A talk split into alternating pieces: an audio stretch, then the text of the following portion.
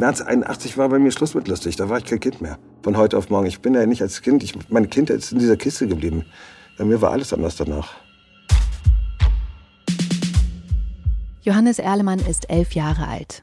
Er liebt Eisenbahnen. Er liebt sein Kindermotorrad. Er liebt Musik. Er liebt seinen Bruder, seine Mama und seinen Papa. Er liebt sein Leben. Und das ist ein sehr privilegiertes und auch ein sehr öffentliches. Seine Eltern sind unglaublich reich und leben das auch aus. Es sind regelmäßig Fotos der Familie in den Zeitungen. Es gibt täglich Schlagzeilen um Johannes Papa. Bis zum 6. März 1981. An diesem Tag wird Johannes Erlemann entführt. Der Elfjährige wird in einer Kiste im Wald eingesperrt und angekettet. Nach zwei Wochen in der Dunkelheit kommt er frei. Aber sein Martyrium ist damit nicht vorbei.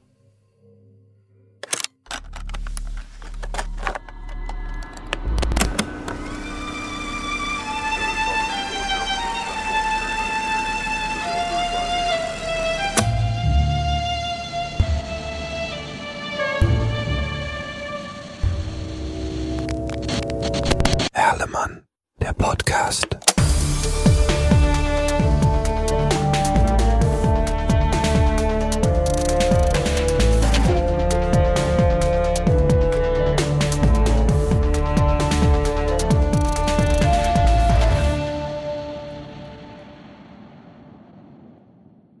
Ich bin Silvana und spreche mit meiner Kollegin Lorraine über diesen True Crime Fall, der mich persönlich wirklich sehr mitgenommen hat. Lorraine, hallo. Hallöchen. Du kennst den Fall ja bisher nicht so, nee, ne? gar nicht. Ist auch weit vor meiner Zeit. Also ich bin von 95. Ich äh, habe davon ehrlich gesagt gar nichts mitbekommen.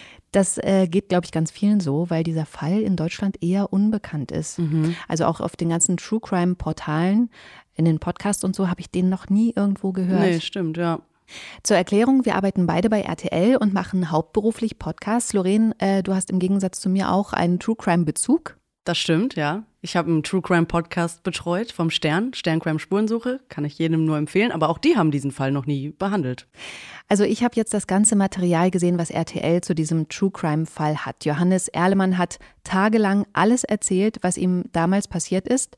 Dieses Videomaterial, die Transkripte, die Audioschnipsel, die habe ich mir alle angesehen und angehört. Ich habe selbst auch noch ein bisschen recherchiert und ich habe mir auch den Film Entführt 14 Tage Überleben angesehen und die Doku Lebenslänglich Erlemann. Das ist beides auf RTL Plus abrufbar.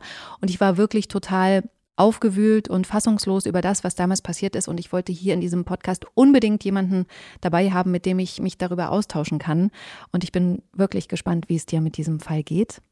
Wie würdest du dich emotional einschätzen?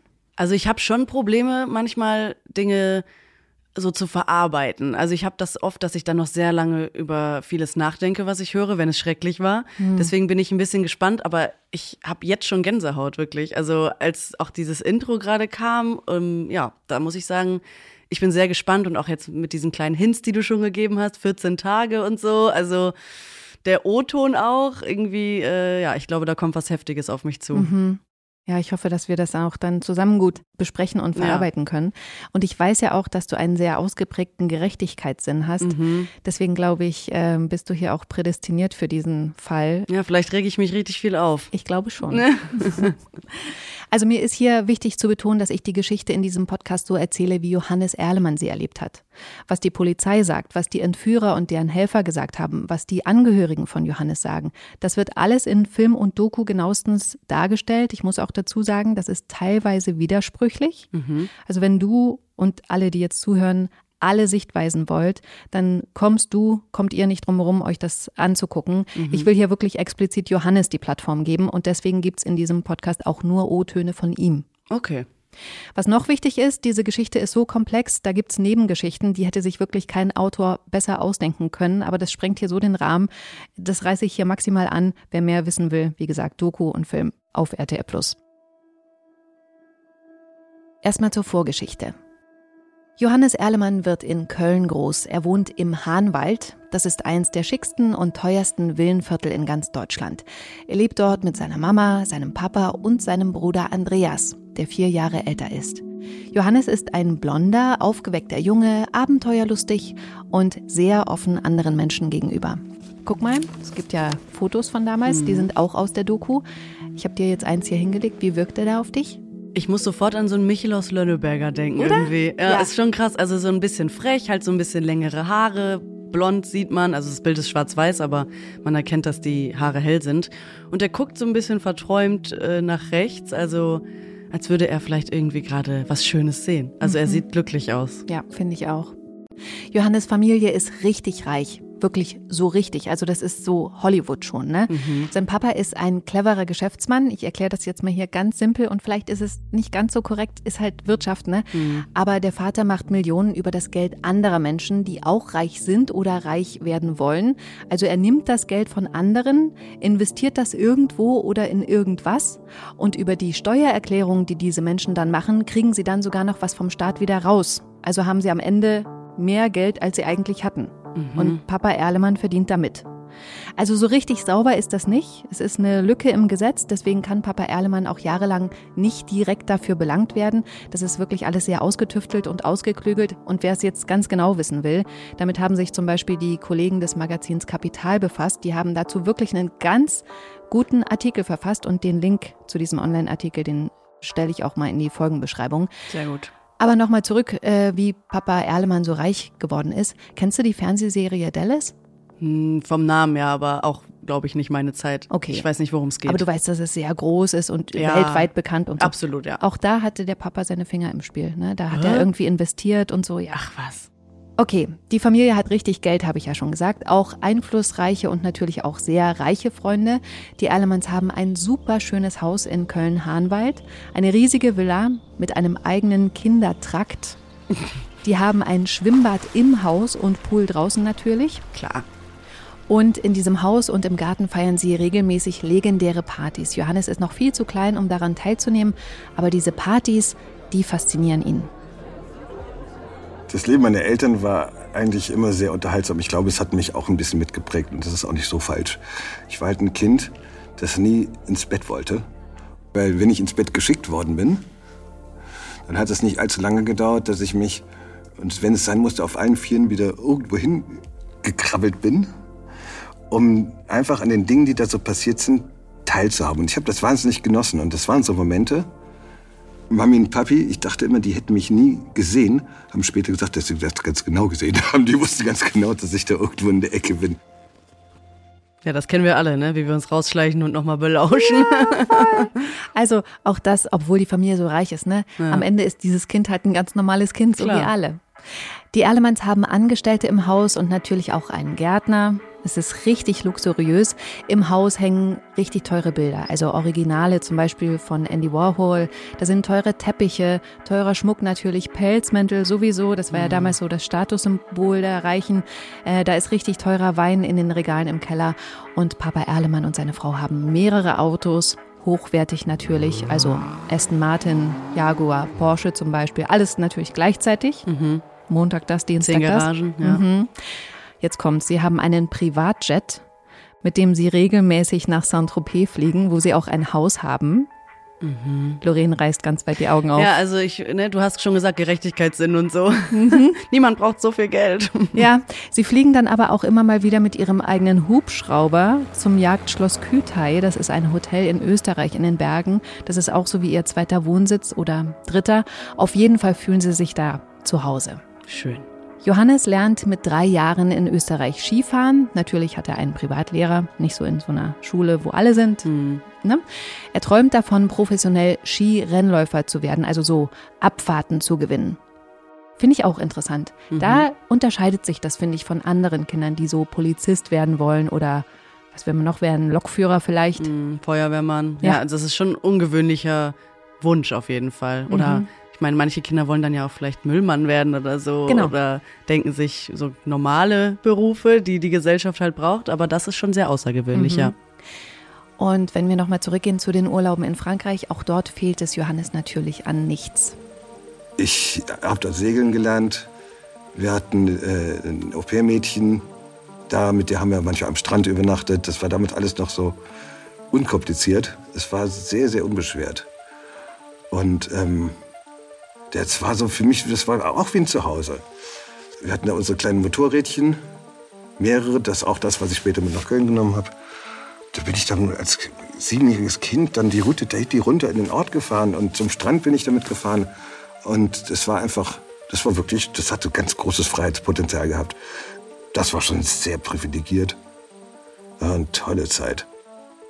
Ja, ist gut, dass er das auch sieht, ne? Das, also ich meine, das Kind kann ja am Ende auch gar nichts dafür, dass es in einer reichen Familie aufwächst, aber ich finde es gut, dass er irgendwie diesen Blick darauf hat, dass er wirklich privilegiert äh, war oder ist, wie auch immer. Er hat auch in diesen Gesprächen für die Doku gesagt, dass er sehr werteorientiert erzogen wurde. Ähm, obwohl, ne, dass man sich jetzt natürlich schwer vorstellen kann, aber äh, in diesem O-Ton wird es auf jeden Fall klar. Ja. Johannes hat mit seinem Bruder richtig viel Spaß, das hat er auch schon äh, gesagt oder es ist zumindest so ein bisschen angeklungen. Die verstehen sich richtig gut, die sind auch in Köln ganz viel draußen, fahren viel Fahrrad, machen richtig viel Scheiß. Also Johannes zum Beispiel hat so einen Hang zum Zündeln. Ihn faszinieren Flammen und Feuer enorm. Da gibt's dann über die Jahre tatsächlich auch einige brenzliche Situationen. Im wahrsten Sinne des Wortes. Also zum Beispiel hat er mal aus Versehen sein Kinderzimmer in Brand gesetzt. Ui. Also ja doch so ein bisschen Michel aus Lönneberger Vibes. Ja, ja oder zum Beispiel, ähm, da waren sie in einem Hotel, ich weiß jetzt nicht mehr genau wo, aber da haben sie erst Wasserbomben aus dem Hotelzimmer geworfen, er und sein Bruder. Und dann haben sie gedacht, als die Wasserbomben alle waren, ah, wir schießen jetzt Papierflieger raus, also haben so gebastelt aus Papier. Und dann war das aber irgendwie nicht spannend genug und dann haben sie die Papierflieger noch angezündet und aus dem Hotelzimmer rausgeworfen. Nur das Doofe war, dass unten drunter in dem Hotel ein Zimmer das Fenster offen hatte und ein Flieger da rein ist. Nein. Und dann hat's gebrannt. Ach du Scheiße. Also nur Kinder, mal so, ne? ja, Mhm. als kleines äh, Beispiel. Ja, krass. Fällt dir was auf, was ich bisher nicht erzählt habe? Zu seiner Kindheit meinst du? Also irgendwie fällt mir auf, dass er keine Freunde hat. Also er ist ja auch nicht zur Schule gegangen, hast du schon gesagt? Also, Doch, der ist zur Schule gegangen. aber ich dachte ein Privatlehrer. Beim Skifahren. Ach, nur beim Skifahren. Mhm. Ah, okay, ja, aber trotzdem ist mir aufgefallen, er hat keine Freunde offenbar. Er hat Freunde, er hat den Dirk, das ist ein Ah. Nachbarsjunge, Okay. und noch so zwei, drei andere, aber das stimmt, er ist jetzt nicht so der beliebteste, der eine riesen Clique um sich rum hat, ne? Ungewöhnlich eigentlich, weil reiche Kinder ja oft dann irgendwie ne, begehrt werden. Aber ich glaube, da in Köln-Hahnwald, das ist auch so ein bisschen so eine Community für sich wahrscheinlich. Ah, okay. Die sind alle reich. Da juckt's dann nicht. Mhm. Ja. Ah, verstehe. Hm. Auf jeden Fall fehlt noch was, nämlich, dass er was mit seinen Eltern gemacht hat. Ach so. Dass es irgendwie Spieleabende gibt oder sowas, ne? hm. Also da glaube ich, ist es immer so, wenn man gefühlt alles haben kann, nach außen hin alles so toll aussieht, dann fehlt auch ganz viel. Hm. Ähm, nämlich das, was man nicht kaufen kann. Und das ist für Johannes zum Beispiel Zeit mit dem Papa, weil der ist einfach nie da. Und wenn, dann kann er nicht die Vaterrolle übernehmen. Die Kinder gehören für ihn halt irgendwie zu der Familie dazu. Die Frau funktioniert auch, wie er will. Er macht die Ansagen und dann läuft das alles so, wie er will. Aber dass er mal mit Johannes spielt oder so, das gibt's nicht. Mhm.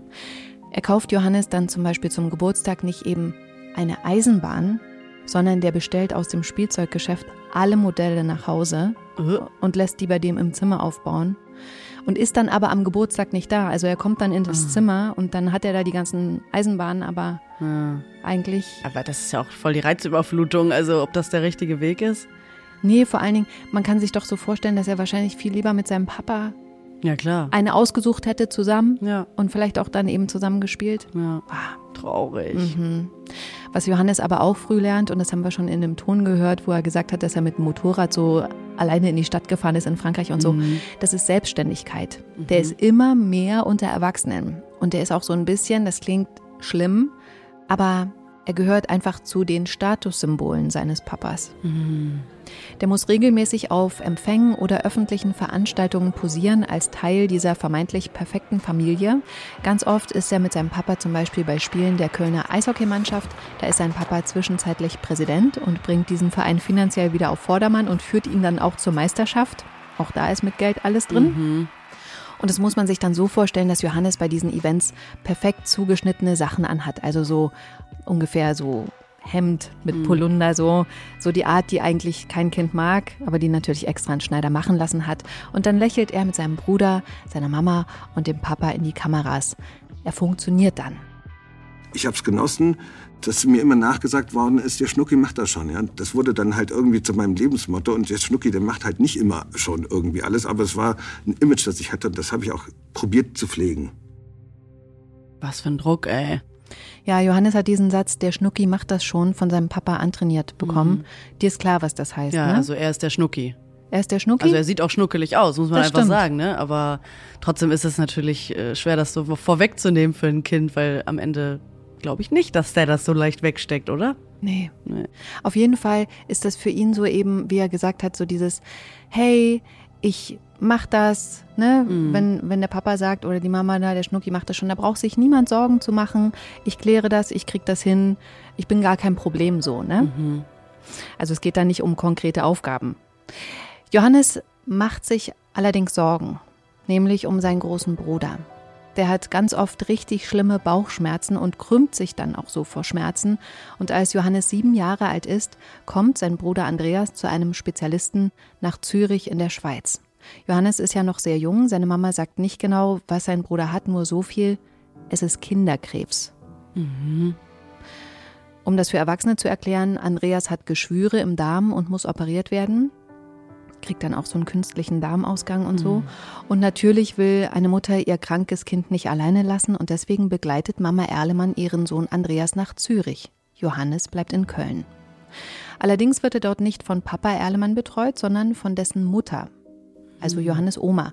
Johannes mag die aber nicht so. Er sagt, sie leben aneinander vorbei, haben sich nicht so viel zu sagen und da testet Johannes seine Grenzen aus. Ich habe in dieser Zeit angefangen, so selbstständig zu werden, wie es völlig atypisch für ein Kind von sieben Jahren ist. Aber später, ich, ich habe danach alle Entscheidungen in meinem Leben selber getroffen. Ich habe, egal was ich gemacht habe, ich habe die Schule gewechselt dann später und sonst. Ich habe niemanden gefragt, weil wenn ich für mich eine Entscheidung getroffen habe, dann hatte ich gar niemanden mehr zu fragen. Weil die Entscheidung für mich war ja bereits gefallen. Tough, ne? Oh, Ja, das arme Kind. Ja, irgendwie alleingelassen, ne? Mir ist hier wichtig zu sagen, dass Johannes natürlich ganz viel von seinen Eltern gelernt hat. Also zum Beispiel auch, dass nicht alle einem nur Gutes wollen. Also dass es auch böse Menschen gibt, dass er aufpassen muss in bestimmten Situationen und wenn es dunkel ist zum Beispiel, also so ganz normale Sachen. Johannes kennt auch Situationen, in denen es offensichtlich sehr gefährlich wurde. Das sind Tage, da muss er holter die Polter weg aus Köln. Sein Bruder Andreas und seine Mama werden auch plötzlich weggebracht, dahin, wo niemand sie vermutet, zum Beispiel bei der Tante in Hamburg. Und das ist dann so, wenn Papa Erlemann bedroht wird. Hat er dann so Drohbriefe und so bekommen? Oder? Nee, der hat Geschäftspartner, die auch mal richtig sauer werden, wenn ein Geschäft geplatzt ist und sie viel Geld gesetzt und dann verloren haben und die wollen dann an ihr Geld und sagen Papa Erlemann ganz klar, dass sie es sich bei ihm holen werden und wenn es sein muss, auch über die Familie. Ach, oh Gott, also er wird richtig persönlich bedroht. Alter, krass. Nach Jahren des erfolgreichen Geschäftemachens ist es irgendwann so weit, dass Papa Erlemann den Karren nicht mehr aus dem Dreck ziehen kann. Ein Riesengeschäft klappt nicht. Er hat viele Menschen um ihr Geld gebracht und deswegen Feinde. Ui. Und hier ist es jetzt so, dass auch von politischer Seite enorm Druck gemacht wird. Es gibt Politiker, die sauer sind, dass andere sich auf Kosten des Staates bereichern, eben indem sie diese Steuerschlupflöcher nutzen. Und so kommt es, dass Papa Erlemann in Untersuchungshaft kommt. Das ist im Dezember 1980. Johannes bekommt das gemeinsam mit seinem Bruder gesagt, der seit ein paar Monaten wieder zu Hause in Köln ist. Und für Johannes ist die Nachricht, dass sein Papa im Gefängnis sitzt, gar nicht so schlimm. Ja, gleichgültig, ne? Genau. Klar, warum auch? Er war ja eh nie da. Genau. Jetzt ist er immer noch nicht da. Stattdessen hat Johannes jetzt Günni. Günni ist ein Freund des Hauses. Eigentlich gehörte er so zum Dunstkreis um Papa Erlemann, aber der bleibt jetzt auch über Nacht. Der ist für Mama Erlemann da. Ei, Weißt du, ei, verstehst, ei. was ich meine? Zwischen den Zeilen, ja, kann ich lesen. Ja, die waren beide nicht so monogam damals, muss man Okay. dazu sagen. Also, Aber abgesprochen oder? also die hatten beide so ihre Affären, Mhm. würde ich mal sagen. Und natürlich fand die Mutter das ganz schlimm, dass der Vater die hatte, aber ich glaube, der Vater hat das nicht so schlimm gefunden, wenn sie so. Aber ja, die haben sich da einfach auch schon auseinandergelebt, ist ja logisch. Ja. Günni wird für Johannes so ein bisschen die Vaterfigur. Das war so lustig, der hatte früher, kam er immer, wenn er vorher einfach so zu Besuch war, auch noch so zu den Zeiten vor dem, der von meines Vaters. Dann hat er in dem, das gibt von Haribo so weiße Speckbäuse. Und die hatte immer so ein paar dabei gehabt. Die hatte immer irgendwo so auf dem Türrahmen, irgendwo im Haus. Ich bin da immer, ich habe da immer irgendwo so ein kleines weißes Speckmäuschen gefunden. Das war immer so seine kleine heime, geheime Absprache mit mir. Das war immer sehr süß.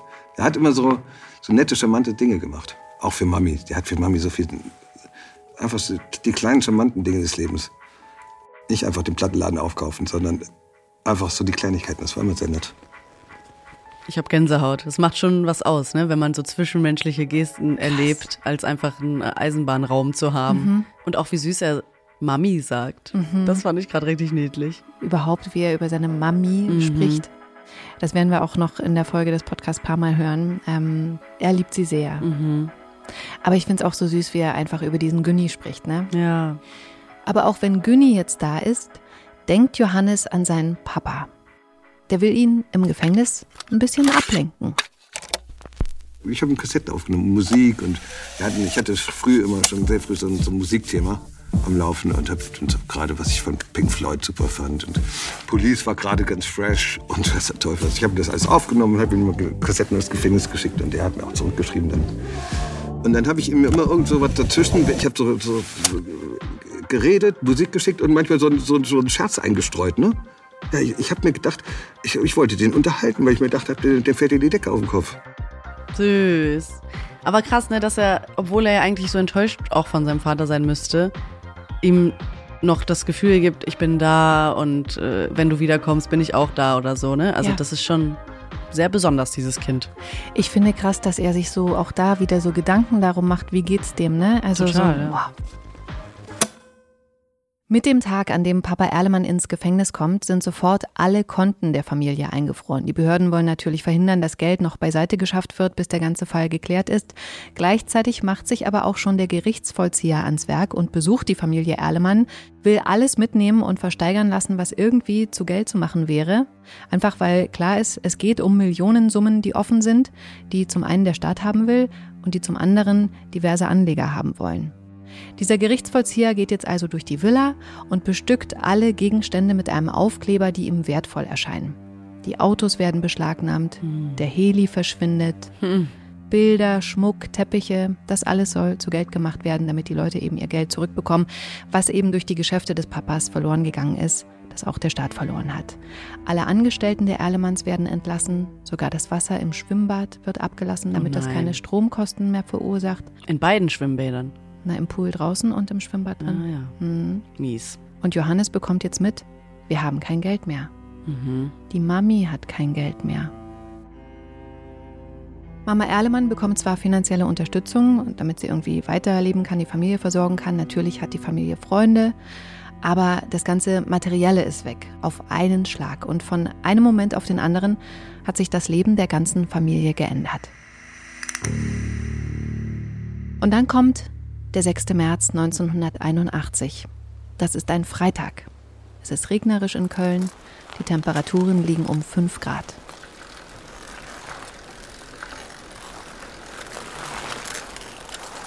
Johannes fährt am späten Nachmittag mit seinem Fahrrad durch den Forstbotanischen Garten. Das ist so ein kleines Wäldchen. Er ist auf dem Weg nach Rodenkirchen. Das ist ein Nachbarstadtteil. In seiner Jackentasche hat er Fotos von seiner Eisenbahn, die er verkaufen möchte, um seine Mama zu unterstützen. Oh Gott, süß. Das heißt, er geht mit dem Foto rum und fragt, ob jemand diese Eisenbahn kaufen möchte? Nee, er will den Wert der Eisenbahn anhand der Fotos in einem Geschäft ah. schätzen lassen. Und in diesem Geschäft kauft er dann auch noch ein Glas Nutella, das er mitbringen soll, und steckt das in seine Jackentasche und macht sich dann gut gelaunt auf seinem Fahrrad wieder auf den Weg nach Hause.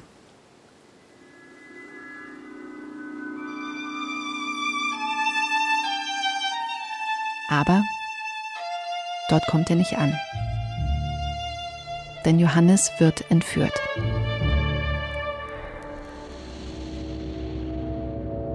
Erlemann, der Podcast. Diesen Podcast kannst du jetzt schon auf RTL Plus durchbingen und zu Ende hören. Hier erscheint die nächste Folge dann in einer Woche. Wenn ihr mehr zu diesem Fall wissen wollt, dann guckt euch unbedingt auf RTL Plus an, was es dazu gibt. Das ist zum einen der Film Entführt 14 Tage Überleben und zum anderen die Doku Lebenslänglich Erlemann. Die O-Töne in diesem Podcast sind aus den stundenlangen Interviews, die Johannes Erlemann geführt hat, die Grundlage für dieses ganze Projekt waren.